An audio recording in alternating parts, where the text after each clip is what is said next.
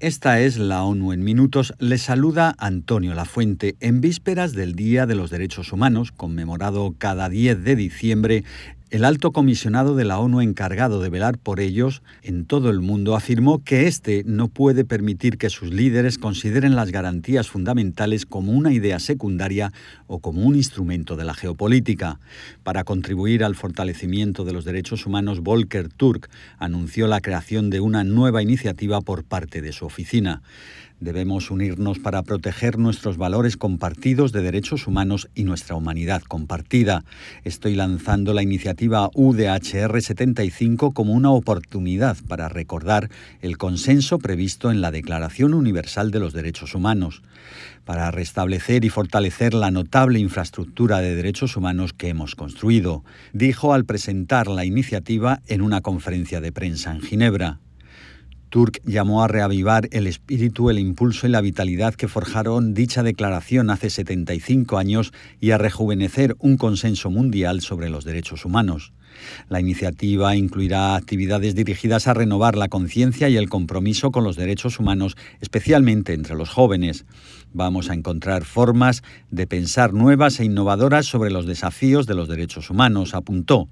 Y seguimos hablando de estas garantías fundamentales porque según la oficina de Turk y la Comisión Interamericana de Derechos Humanos han aumentado los discursos estigmatizantes que tratan de deslegitimar o silenciar el activismo en favor de los derechos humanos en varios países de Latinoamérica. Lo más alarmante es que en algunos casos esos discursos provienen de las más altas autoridades estatales. Para combatir esa situación, ambos organismos llaman a los estados a redoblar los esfuerzos para garantizar la protección de quienes los definen y a reconocer su labor en el fortalecimiento de la democracia y el Estado de Derecho. También advirtieron que este tipo de ataques ha encontrado un amplificador en las plataformas digitales y enfatizaron que a menudo tienen como blanco a quienes disienten de las autoridades, denuncian la corrupción y la impunidad, defienden los derechos sexuales y reproductivos de las mujeres y el medio ambiente o exponen la falta de acceso a una justicia independiente. En ese grupo se incluyen los periodistas y funcionarios que publican malos manejos.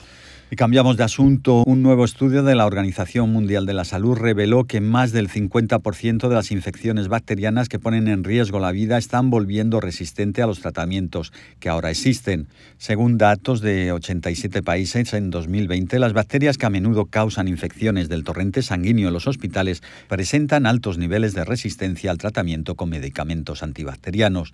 La resistencia a los antimicrobianos socava la medicina moderna y pone en riesgo millones de vidas apuntó el director general de la OMS, Tedros Adhanom Ghebreyesus.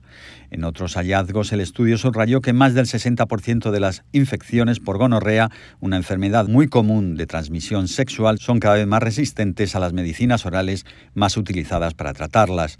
Asimismo, más del 20% de los casos de E. coli, el patógeno más común de las infecciones del tracto urinario, son resistentes a la amplicina y el cotrimaxozol. Y finalmente hablamos de Panamá, que llevó a cabo un taller en el que reunió a más de 60 partes interesadas en la cooperación para la gestión de las aguas transfronterizas, acercándose así a su pronta adhesión al Convenio del Agua impulsado por la ONU.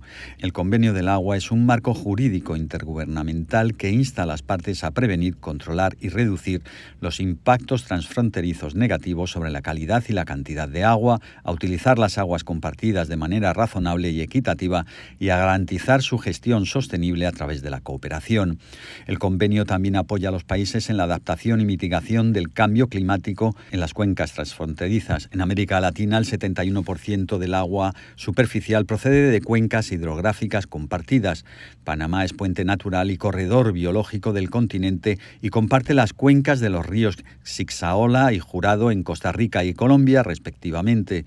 Tras el interés de países como República Dominicana, la adhesión de Panamá al convenio podría servir para atraer a más países de la región a formar parte de ese instrumento internacional. Y hasta aquí la ONU en minutos se despide Antonio Lafuente.